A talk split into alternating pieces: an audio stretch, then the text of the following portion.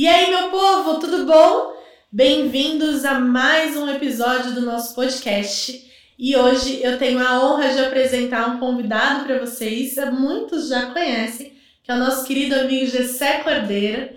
O Gessé, ele é um agente autônomo de investimentos, ele atua em escritório credenciado hoje ao BTG Pactual e fez, acho que teve a gentileza de aceitar o convite de vir aqui para Barulhos, saiu lá do condado, veio para Barulhos para a gente poder falar um pouquinho desse mercado, falar um pouquinho da história dele. Jessé, obrigada viu, pela sua participação. Dani, eu que agradeço pelo convite, um prazerzão estar aqui com vocês e uma honra receber esse convite aí da Flap. É, que ótimo, fico muito feliz. É, gente, hoje é, acho que a ideia é falar um pouquinho, Gessé, me fala né, da sua história, como que você entrou no mercado, né? Você já me falou que entrou no mercado mais ou menos em 2013, já é uma pessoa super uhum. jovem, mas já Nem tem uma assim. bagagem enorme aí de mercado. Conta um pouquinho pra gente da sua história, como você entrou no mercado financeiro e caiu aqui né, nesse mercado de agente autônomo para a gente poder falar sobre assessoria. Legal. É, eu vim para São Paulo estudar economia em 2011. Do interior de São Paulo, Campinas. Tá bom. Né? E aí passei na faculdade, vim para São Paulo em 2011 para estudar economia. E aí, é, durante a faculdade eu tinha dúvida entre, né, no começo ali, entre consultoria e mercado financeiro, né? E aí, faculdade de economia em São Paulo, todo mundo muito ligado a mercado financeiro e consultoria, acho que são os dois ramos que, que né, são muito punjantes, assim. E aí eu fiz empresa júnior lá na faculdade, e depois né, nessa parte de consultoria, e depois comecei a estagiar no mercado financeiro em 2013 em, com gestão de recurso terceiro, em asset. Né? Legal, tá bom. E aí eu fiquei então em asset, é, estagiei, depois fui analista né, é, de, de fundo de investimento até 2018, então foi é, um período aí é, representativo, né, longo da, da minha carreira até agora. Que asset você trabalhou? Vamos dar nome aqui. Vamos dar nome. Ó, a primeira foi a Itaú Asset, tá né? Bom. É, trabalhei na área de risco lá, primeiro com fundos locais, depois fundos internacionais. Depois eu trabalhei no JP, no JP Morgan Asset. JP que comprou 40% do C6 agora. Foi, isso mesmo, isso mesmo. O JP é, até teve o, o negócio estruturado de Asset Private nessa época, né, que eu trabalhei com eles. Depois eles venderam a operação de asset para o Santander em 2017, 2017, 2018, se não me engano. E agora estão voltando aí para atuar mais forte, né? Estavam só nesse mercado de é, investment banking antes e continuavam com private ali mas agora é, tá, tá voltando aí para atacar o mercado. Uma bandeira bem forte, né? Profissionais muito competentes trabalham ali na instituição. É. Foi uma boa escola. Foi uma escola maravilhosa, assim. É, eu, eu sou, sabe, muito grato a eles por tudo que eu aprendi lá. Depois eu fui para um family office, um multi-family office, com gestão de recursos terceiros, ainda, né? É, uhum. Gestão de fortunas. E aí eu trabalhei de, de 2016 até 2018. Em 2018, é, na verdade, em 2016, quando eu ainda estava né, nesse mercado como analista de, com, com gestão de recurso terceiro, é, eu já tinha recebido um convite da XP Investimentos na época para trabalhar no B2C da XP. Tá bom. Fiz entrevista, cheguei, passei com RH, passei com as áreas e tudo mais era para uma posição na época que eles chamavam de investors, que é uma parte de assessoria, só que é mais interna, para você fazer análise de carteira, montar a estruturação de alocação e tudo mais. É mais um asset allocation do que propriamente o mercado de atender, de atender clientes, né? O mercado de Não é o front ali que a gente chama. Né? Exato, exato. Mas eu queria migrar mesmo, se eu migrasse de área, para o front office, né? Então, é, é, atender cliente mesmo, ir para uma área comercial. Você queria ir para prospecção. Exato. Jogo, exato. Para as cabeças. Essa, essa era a ideia, essa era a vontade, assim. Queria me arriscar nesse mercado. E aí, em 2017, 2018, mais ou menos, comecei a conversar com o escritório onde eu estou hoje, né? A Perspective Investimentos. Em 2018 veio o convite oficial deles para montar eles num processo de expansão, né? Tinha operação no Nordeste e aí queriam expandir para o Sudeste e me convidaram para montar uma operação aqui em São Paulo como sócio do, do escritório. Que foi mais ou menos a época que a gente se conheceu também. Foi, é, foi no meio do ano de 2018, o, o início do escritório aqui em São Paulo, foi em junho, mais ou menos. E, e a gente se conheceu em novembro. né? Ah, então foi, foi, foi próximo, foi no comecinho ali. A gente tá bem desde o começo. E assim, Dani, a gente fala muito do mercado de AI hoje ainda no Brasil, né? De agente autônomo de investimento. Mas eu acho que o nosso trabalho na Perspective foi isso que me atraiu bastante para vir né, para o mercado de assessoria. É um mercado, é, é um trabalho muito mais voltado para um, um papel de um financial advisor lá fora, tá mais ou menos, do que um agente autônomo de investimento. Eu vejo que hoje os agentes autônomos de investimento aqui no Brasil estão muito ligados a é, prospecção e alocação de recursos no mercado financeiro ligado à placa da corretora ali e tal. Uhum. E nunca foi o trabalho que a gente fez. Aliás, a gente não trabalha só com isso, a gente trabalha com uma infinidade de soluções, porque é isso, né? A gente tem que resolver a vida do cliente. Então é investimento local, investimento internacional, crédito, é um monte de coisa que envolve aí é, esse mercado. Então acho que é muito mais um mercado de assessoria, digamos assim, do que só o, a atividade do agente autônomo de investimento. Perfeito. Eu acho que é bacana até, né, você está mencionando isso. Eu entrei no mercado de agente autônomo aí mais ou menos em 2013, né? Uhum. E a gente já passava por uma ruptura nesse mercado muito diferente. Eu acho que hoje nós temos nesse mercado mais ou menos 13 mil certificados hoje, né? São 13 mil agentes Legal. autônomos certificados e nem todo mundo atua mas vamos fazer de conta ali que essa maioria atua. E acredito que hoje a gente está com 18% desse público feminino. Uhum. Então ainda a mulher né, nesse mercado ainda não é tão presente. Mas não estou levantando bandeira de mulher no mercado financeiro, não é nem isso. Mas em 2013, ali, quando eu atuei, quando eu comecei a atuar, o número de assessores era bem mais ah, reduzido. Ah, imagino. Né? E mulheres, então, era uma loucura. Não, quase não tinha mulher nesse mercado. E eu lembro que quando nós começamos, ainda era um, um jogo de. A XP tava, tinha começado a dominar esse mercado, né? A de fazer aquela mudança toda, porque corretora era só para fazer operação de renda variável. E uhum. foi assim que os agentes autônomos começaram, né? E quando a XP ela entra no mercado com aquela proposta de shopping financeiro, eu fui convidada para trabalhar na XP também, na, no B2C. Eu acabei não indo na época, é, e eles começaram com aquela proposta de shopping financeiro e tudo mais. Eu lembro que isso brilhou meus olhos. Eu comecei como agente autônomo uhum. vinculada ali na XP. Achei uma coisa muito bacana, só que ainda era uma coisa de compare e comprove, né? Os bancos não tinham muito, muitos ativos com taxas boas. Você pegava uma LCA, um CDB ainda estava na época da coqueluche do LCA, né? Uhum. Então você tinha aquela LCA 80 do CDI no banco e a XP já estava distribuindo a LCA a 90 do CDI. Então quando a gente chegava na frente de um cliente era só, cara, tá aqui, ó, tô comparando para você e tô te mostrando que aqui você pode ganhar mais. Sim. Mas eu acho que isso abriu portas porque as pessoas que se sentiam confortáveis com o assessor ali na frente, a gente ainda fazia reunião abrindo o site da CVM para mostrar que era credenciado e tudo mais, começaram a fazer esse processo uhum. de migração. O, eu, eu, lembro que o ticket médio dos clientes era de 300 mil reais na corretora. Você chegava a um, um, um market share ali, né, de, de, do cliente, falando de carteira do cliente, né, de, cara, se era 20% do patrimônio dele, e olha lá. Os uhum. caras não tinham essa confiança de mandar todo o patrimônio deles para corretora e tal, até entender o que, que era corretora e tudo mais. Mas aí o mercado foi evoluindo. E aí chega onde você falou agora, onde o assessor, se ele só oferece o óbvio, os bancos estão entregando uhum. também. Né? O Itaú veio aí com a Ion, é, a gente já viu melhoras na grade de produtos do próprio Bradesco, do próprio Santander. Você tem clientes bem atendidos Sim. hoje na parte de investimentos nos bancos também. Sim. Né?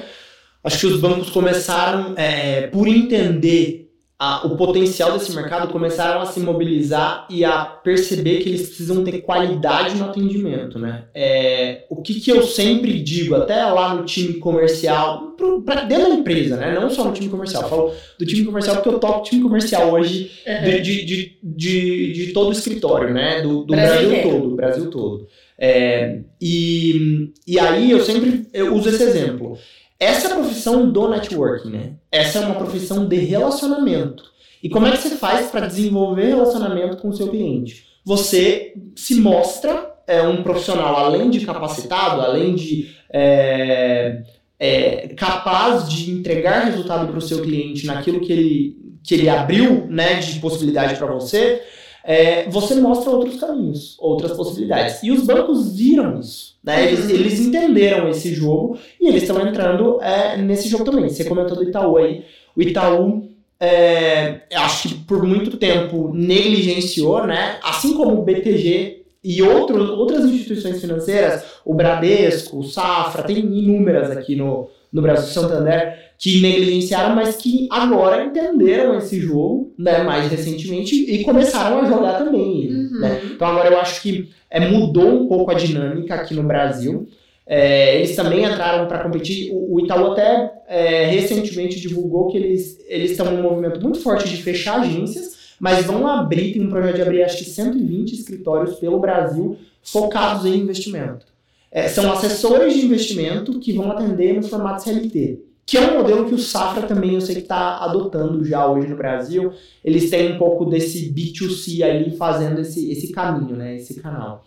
É, mas eu acho que esse é o caminho mesmo, sabe, Dani? É, eu acho que a indústria lá fora, observando a indústria lá fora, viveu esse movimento, hum, sei lá, 40, 50 anos para trás, né? Década de 70, 80, a indústria nos Estados Unidos, a nossa indústria na Europa viveu esse movimento, né? De primeiro a indústria independente começou a nascer, começou a crescer, não incomodava, depois começou a incomodar os uhum. grandes conglomerados. E hoje, Estados Unidos, por exemplo, que é um mercado super maduro, é, a indústria independente é responsável por 98% do mercado, sim, né? Sim. É, e aí, é, esse, essa indústria independente sim começou a se associar às grandes placas, mas é, atende o cliente de uma maneira independente.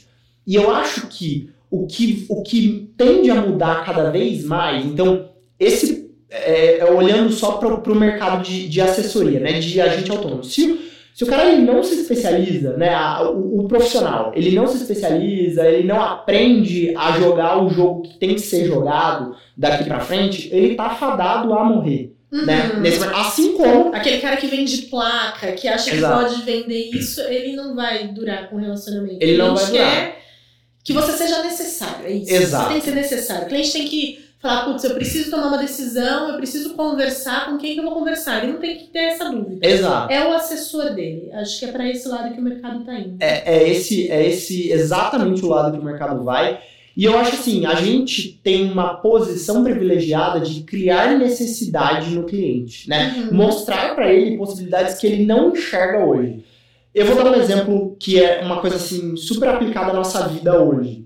Há 10 anos atrás, em 2011, quando eu entrei na faculdade, que eu mudei para São Paulo, eu me lembro que eu tinha um celular de flip, sabe aquele celular que você abre e, e fecha ele assim, e que ele tinha os botõezinhos dos números e você mandava SMS no máximo. Então, assim, o mundo. Não era um Blackberry, não. É, não era Blackberry. Eu não tinha condições pra, pra tanto. Né? É, pra tanto. Mas eu me lembro que quando eu entrei no Itaú, na Asset do Itaú, em 2013, o BlackBerry era a, a febre. Todos os diretores do banco, superintendentes do banco tinham BlackBerry e, e, e era aquilo que eles usavam para responder e-mails, comunicar e tudo mais. E é uma empresa canadense que hoje está em decadência, né? A Apple já vinha com um movimento, e aí depois seguido por outras empresas, né, nessa uhum. indústria de smartphone, que era, cara, a gente vai é, criar o smartphone, um movimento de, com um novo formato de comunicação. Né? As pessoas podem ver vídeo, elas podem interagir, elas podem fazer chamada em tempo real de vídeo ali na, atra, através daquele dispositivo. E não era muito aceito ainda naquela época. Ah, meu, as pessoas olhavam, será que isso vai dar certo mesmo ou não? Em 10 anos, essa indústria mudou completamente. Quem não tem smartphone hoje é um ET, digamos assim. É estranho, é verdade. É estranho. Como você não tem rede social? Como a sua empresa, o seu negócio não está no digital hoje? Mas 10 anos atrás não era assim, sabe? É super recente o movimento. Então eu acho que na indústria do, do mercado financeiro a gente também está olhando para esse movimento acontecer em tempo real, exato. Eu, assim, acho muito bacana você ter falado dessa evolução, comparando inclusive com esses mercados, o mercado de telefonia, né? Porque, primeiro que a gente tem, de certa forma, um oligopólio nesse uhum. mercado né? Então, acaba que esse mercado, ele um vai, vai direcionando o caminho que o outro vai seguir. É, mas eu acho que essa evolução a gente consegue perceber no mercado financeiro. Por incrível que pareça, eu acredito que seja uma mudança mais rápida, inclusive, do que a da tecnologia. Porque quando eu pego 2014, não faz tanto tempo assim. Não. São sete anos, oito anos aí de que eu tô nesse mercado de gente autônoma e eu pego essa evolução. Mas o mais surreal, eu acho que foi o que a pandemia fez com a evolução desse mercado. Principalmente, é, eu acho que a gente tem dois cases aqui, né, para tratar. A, a quebra do paradigma da placa, que é justamente, né, para quem não tá entendendo o que é a placa e o que é a bandeira, é esse negócio de falar, ah, sou assessor XP, sou assessor BTG, sou assessor GAI, sou assessor Safra.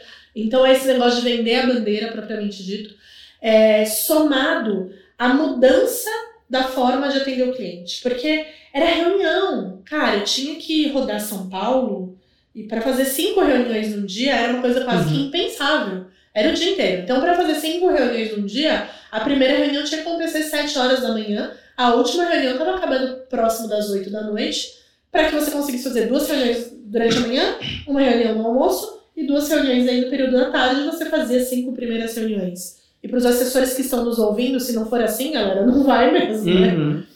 E essa necessidade do distanciamento social, ele trouxe é, o quanto o assessor próximo conseguiu reverter prejuízos para clientes. Demais. Porque em março do ano passado, bolsa derreteu. Foi uma abertura de oportunidade gigantesca, mas para quem estava alocado, você precisou estar do lado para ele entender uhum. que não era realizando prejuízo que ele ia sair dessa situação. E a necessidade de a gente se reinventar. Eu lembro que eu estava em casa e um cliente desesperado, eu falei, cara, eu preciso de alguma forma explicar para ele que tá tudo bem. Mas aí eu parei e pensei, eu falei, não deve ser só ele que tá desesperado. E não tinha a menor possibilidade de eu conseguir falar com todos os clientes em um dia só, porque cada cliente ficava uma hora no telefone de tão desesperado que tava. Uhum. Eu lembro que eu peguei meu celular, e aí, graças à evolução, e fiz um vídeo, o primeiro vídeo ali que eu gravei, explicando o que estava acontecendo no mercado naquele momento, quais as estratégias que a, a corretora vinha né, dando é, de, de solução, o que, que eu achava que a gente podia conversar, o que, que o, o cliente deveria pensar antes de tomar uma decisão de sair, já que a gente não pode dar call de entrada nem de saída. Sim.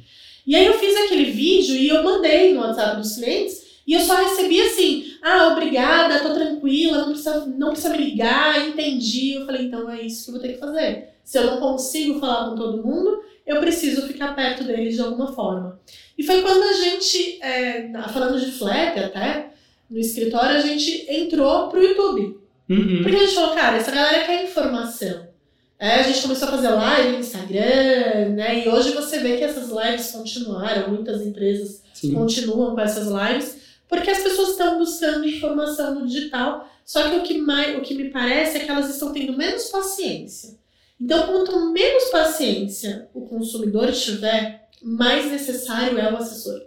Porque ele precisa estar atento, ele precisa ir a fundo da informação para chegar no cliente e falar, cara, tá acontecendo isso. Nesse, então, foi o que a gente passou há 20 dias atrás. Então, ah, é, o Talibã tomou o Afeganistão e o mercado do nada virou. E o Bitcoin, de repente, disparou, que tinha derretido porque o, o. Eu sempre esqueço o nome daquele cara da, da Tesla. O Musk. O Elon Musk. Falou que não ia mais aceitar Bitcoin, o Bitcoin derreteu.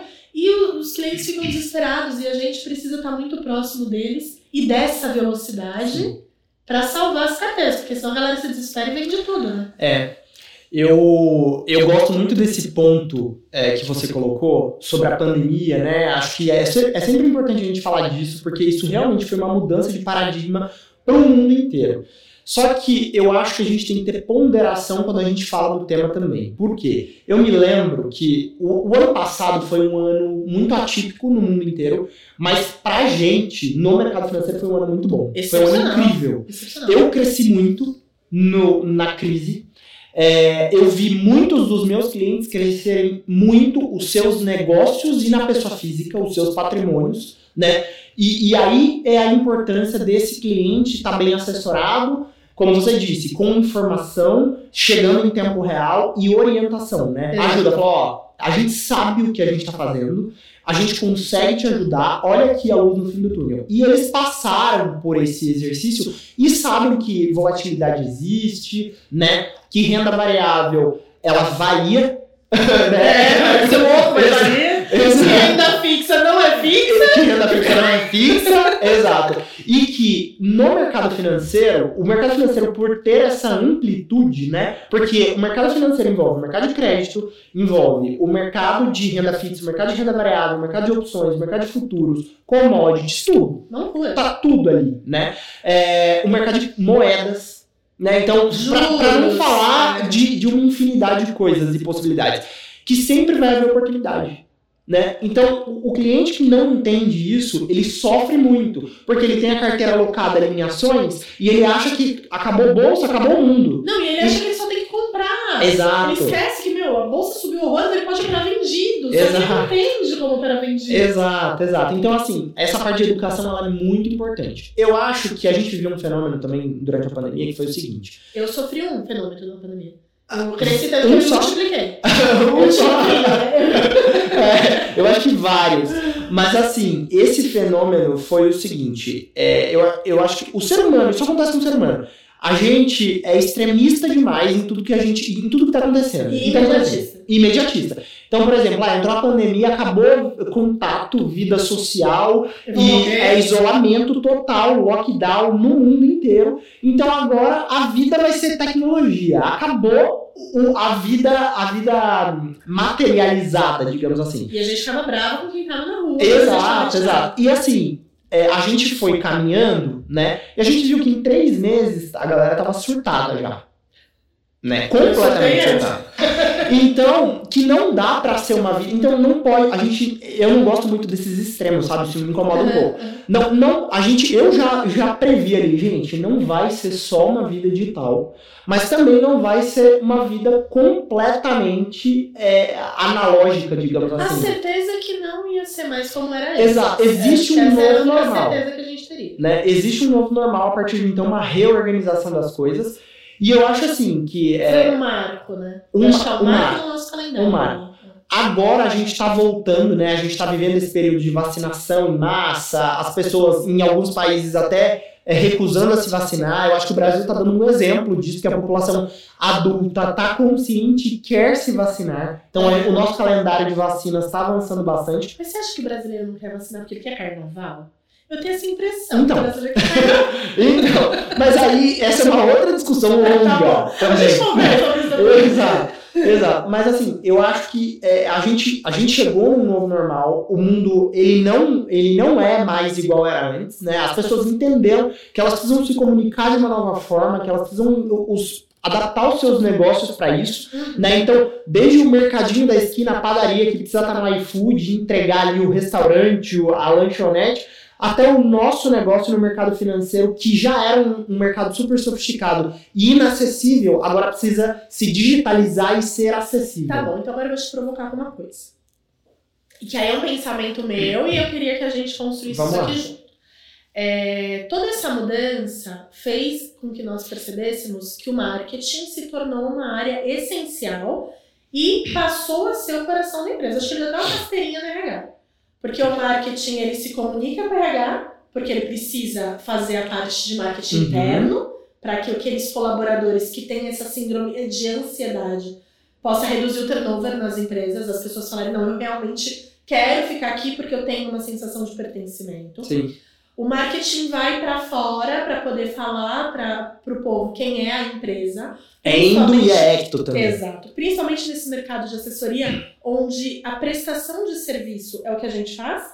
A gente não tem como fazer propaganda, porque na verdade eu não posso fazer um compare e comprova. Eu não posso falar, ó, tá aqui. O, o Alberto da Silva tem uma carteira que entregou tanto e ele realizou todos esses objetivos. Não posso fazer isso. Então, como que eu vendo o meu trabalho para fora? Beleza, o marketing se mostrou essencial aí também.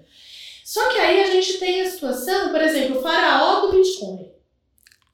A As gente, pirâmides. as pirâmides. É, ah, é porque Bitcoin é pirâmide? Não, porque hoje é um mecanismo mais fácil de se fazer pirâmide financeira porque não está regulamentado pela CVM.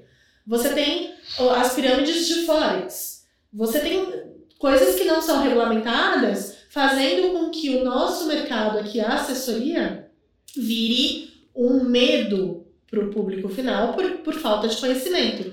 E os pilantras, os picaretas, usufruindo do marketing para enganar a população. É, no que, e assim, eu sei a resposta, mas eu quero que você fale para as pessoas, para que elas escutem, no que que o serviço de assessoria se diferencia, eu tenho alguns pontos aqui na minha cabeça, uhum. tá, pra gente falar depois, se diferencia desses picaretas, o que, que é diferente para que eles possam perceber quando estão caindo numa cilada, uhum. e como que a pessoa pode identificar se o assessor que ela está escolhendo trabalhar, ele é sério ou não. Legal. Porque eu acho que a gente falou da placa e algumas vezes uh, o investidor ele se apega à placa para ter uma certeza, né? Ou uhum. achar, gente, eu fiz aspas pro podcast, para ele ter uma certeza que ele não tá caindo no golpe. Mas como que a gente, que né, é, essas pessoas podem se prevenir? O que, que elas têm que analisar? Ah, eu acho que tem, eu tenho. É, a resposta ela é, ela é complexa, ela é simples, mas complexa, porque ela envolve várias coisas. Ah, mas a primeira. Tomem nota. É, mas a primeira delas eu acho que é garantia de rentabilidade, sabe? O cara começou com uma, um papo ali de, meu, você vai ter rentabilidade garantida nesse investimento, já torce o nariz, assim, porque não existe, vamos, vamos falar da vida real, não existe garantia de rentabilidade em nada nessa vida. Daniel Rolim, você é empreendedora, empresária. Se eu é, fizer uma proposta para você de aportar um recurso aqui na sua empresa, entrar é, numa sociedade contigo, ou, ou na sua empresa, ou num outro negócio. Você tem como garantir que você vai retornar o meu recurso com, com, com o spread, com uma rentabilidade? Jamais. Como, né? Thomas Sowell já disse, né? Quando a pessoa quer o impossível, apenas os mentirosos vão satisfazer. Exato. E aí é o seu negócio, que você conhece, você criou, é profundamente é, é conhecido e palatável para você e você não consegue dar essa garantia. Quanto mais eu te prometer que vou é, garantir uma rentabilidade mínima para você mensal numa carteira de investimentos que investe de empresas listadas em bolsa, a taxa de juros, renda fixa bancária, crédito privado, um monte de coisa que envolve inúmeras variáveis. Então, assim, torçam o nariz forte para isso, né? Eu acho que garantia de rentabilidade Segundo, é, ganhos muito altos no curto prazo. Isso não existe também, né? Se você, para investir num negócio, precisa despender força de trabalho, contratar gente, pensar é, numa maneira com marketing, com, com é, o comercial, de fazer aquele negócio crescer, isso dá trabalho para ter uma rentabilidade anual que não é tão absurda assim, vai, vamos falar de uma rentabilidade líquida de uma empresa saudável, 20, 30% de crescimento no ano, é um baita de um, é um crescimento. crescimento. É um baita de um crescimento. Agora você vai ganhar 10% ao mês numa coisa que você não faz absolutamente nada e só colocou seu dinheiro ali e a, a mágica vai acontecer, acho que não faz muito sentido, uhum. né? É, eu acho também que histórico, sabe? Conheça aquele profissional, quem ele é, tome referências dele, né? É, é, é saiba o que, que ele está fazendo, o que, que ele entrega de resultado para a cadeia que, né, de, de clientes, stakeholders que estão envolvidos ali e tudo mais. É, conheça, assim, eu, eu, eu não diria que currículo é importante, porque hoje é, eu acho que é muito menos o seu que está ali dentro do currículo e muito mais a proatividade, o quanto ele estuda, o quanto ele entrega né, uhum. de, de resultado.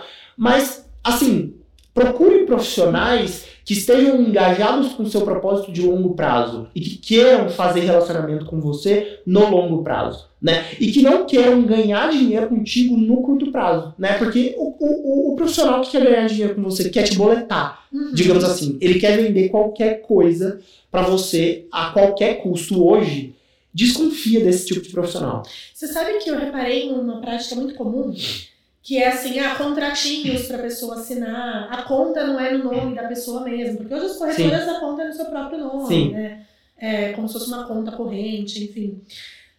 Pra gente não se estender, eu, queria, eu não queria deixar de tocar nesse assunto, que eu acho que vai render o, o resto do tempo que nós temos. Eu queria falar de expert. Expert é um dos maiores eventos do mercado financeiro, a XP iniciou esse evento. Eu lembro quando eu virei agente autônomo em 2014, eu fui no Expert. Cara, era no hotel em Atibaia, no Bourbon, Atibaia. Era um uhum. evento de é, feira, né? Que eram estandes pequenininhos ali. E o que se tornou Expert Eu acho que é a prova. Mais de um milhão de, de inscritos. Não, é uma loucura. É, É, uma absurdo. loucura. Eu acho que é, um, é, um, é uma feira que, independente da corretora que as pessoas são parceiras, elas esperam pela Expert. Uhum. E esse ano nós tivemos muitas polêmicas envolvendo o Expert e seus convidados. Sim. E era sobre isso que eu queria falar com você. Legal. O que que você, é, o que que você acha, né? Eu queria falar de opinião mesmo. Quando você recebe uma dinâmica, uma resposta onde fala assim, eu não acredito em ganhar dinheiro dormindo. Você acha que o mercado financeiro é isso? Para o investidor é ganhar dinheiro dormindo? É, Então, eu, eu sei exatamente da polêmica que você tá falando, né? Mas tiveram várias ali. Tiveram vários. Por exemplo, o, o Stuberger do Fundo Verde é, e, e o Luiz Parreira falando que o Paulo Guedes é maravilhoso no discurso e péssimo na execução. É, né? Pra não falar de outras coisas que aconteceu ali, né? Mas Aí a gente acaba o podcast inteiro falando Exato, mas né? assim, é, realmente, a Expert é um evento que, que tá fora de. É o maior evento de, de investimentos do mundo. E, e, assim, indiscutível a importância da gente ver aqueles painéis ali e saber do que está sendo discutido, porque a bolsa, você viu a reação da bolsa na semana passada? Atrelada, Atrelada a- aos, aos speakers ali, né? Então, assim, não, não tem discussão isso. Tem que acompanhar, né? Agora, é, eu acho que isso é um, é um ponto. Esse, esse, ponto que você trouxe aqui, Dani, é um ponto muito crítico. É, e eu acho que a Expert, enquanto evento, e os organizadores da Expert e a própria XP, né, quando se é, vai montar um cronograma e convidar pessoas ali para falar, tem que se preocupar com isso. Porque isso é uma responsabilidade de educação, até, né? Eu acho que tanto do convidado também, Exato, né? De ponderar exato. palavras. Exato. É, mas mas é, no âmbito da educação financeira, não só no Brasil, mas para todo mundo que tá, que tá vendo aquilo, né? É, nesse caso, o, é, é claro que o, o, o convidado ele tem investimento em algum lugar, né? Até Porque ele porque- tem patrimônio. É, pelo que eu tava vendo, li, o patrimônio dele hoje chega em 120 milhões de dólares. Exato. Não é possível que o cara Exato. dorme em cima de 120 Eu não sei se você quer citar o nome, não vou fazer isso, porque o podcast é seu, mas você Mas pode quiser. citar, pode citar. Mas. Não temos papo. não, pode, pode. mas, mas assim, realmente, ó, é, patrimônio de mais de 120 milhões de dólares, é, um ganho mensal absurdo, né, com, com a atividade profissional que ele exerce. Para ter construído esse patrimônio, ele tem que ter investido em alguma coisa, seja patrimônio imobiliário, seja investimento no mercado financeiro. E aí, é, a pessoa, né, não tem noção de que isso acontece, porque pode ser que ela não seja educada financeiramente para isso, mas ela tem especialistas que cuidam para ela. né? Exatamente. E aí ela fala num evento de investimentos que ela não quer ganhar dinheiro dormindo, que ela não gosta dessa ideia de ganhar dinheiro dormindo. Primeiro, mercado financeiro, é, ele não ganha dinheiro dormindo, né? É, quando você coloca dinheiro numa empresa ou num título público, é, em qualquer segmento da economia, você está contribuindo ali para que aquele segmento cresça, para que aquela empresa se desenvolva, para que o, governo tome é, o seu recurso em troca de, de, né, de, um, de, um, de um spread, de uma taxa, mas que ele financie o país, a atividade econômica do país em troca disso. Né? Então tem muita coisa envolvida aí. Eu acho um erro crasso é, por parte da organização do evento, até mais do que pelo convidado, né? Mas por, por, por parte do convidado também, porque se ele se propõe a falar num evento de investimentos, a não ser que ele seja um completo, um completo desinformado, im- imbecil, Que entre não é, não que não é mesmo. o caso, Não é o né? caso. Ele tem que saber minimamente para onde ele tá falando. Com certeza. Aí, então, Jessé, pra gente finalizar. Você falou muito da sua visão, do crescimento desse mercado. Se você fosse dar uma palavra pro mercado de assessoria, de onde você enxerga esse mercado de assessoria, ou o que você acha que é fundamental para ter, para viver nesse mercado de assessoria de investimentos, que palavra que seria? Uma palavra. Uma palavra. Olha só, eu tenho uma na minha cabeça aqui. É, eu posso falar uma frase? Eu acho que foi mais Tá bom, fácil. mas pra você eu deixo. Eu acho que os profissionais, eu trago uma coisa aqui nova é, no mercado, mas eu acho que os profissionais que querem crescer nesse mercado, a partir de agora eles têm que pensar muito em fazer cross-selling. Tá bom? Fazer cross-selling é venda cruzada na tradução literal para o português. Então eles têm que enxergar os clientes é, com, como uma possibilidade de fazer negócios em múltiplas áreas. E esquecer desse negócio de vender placa e vender CDB de banco X ou de banco Y para é, tentar rentabilizar a carteira de cliente. Excelente. Então a gente está falando que essa carreira de assessor não é venda de investimentos, é de relação com pessoas. É isso aí. Gessé, muito obrigada. Muito, muito obrigada. Estou muito feliz de te receber. Estou muito feliz com o que a gente está fazendo hoje aqui. Para mim também é a realização de um sonho colocar esse podcast no ar. E espero que você volte mais vezes. Opa! Tá bom? Acho que é uma, sempre uma delícia conversar com você. E a gente vai marcar aquele papo sobre risco de fronteira. Pô, com certeza. Dani, eu quero agradecer muito pelo convite, por ter estado aqui com vocês hoje. E é sempre um prazer. Contem comigo. Muito obrigada, gente. Continuem aí seguindo a gente tanto no YouTube quanto no nosso podcast. Se inscreve no nosso canal se você ainda não fez isso, não perca essa oportunidade. Nossa equipe está trabalhando aí no Instagram, no YouTube, podcast aqui para vocês e compartilhem, porque informação boa é informação compartilhada. É isso aí. Boa.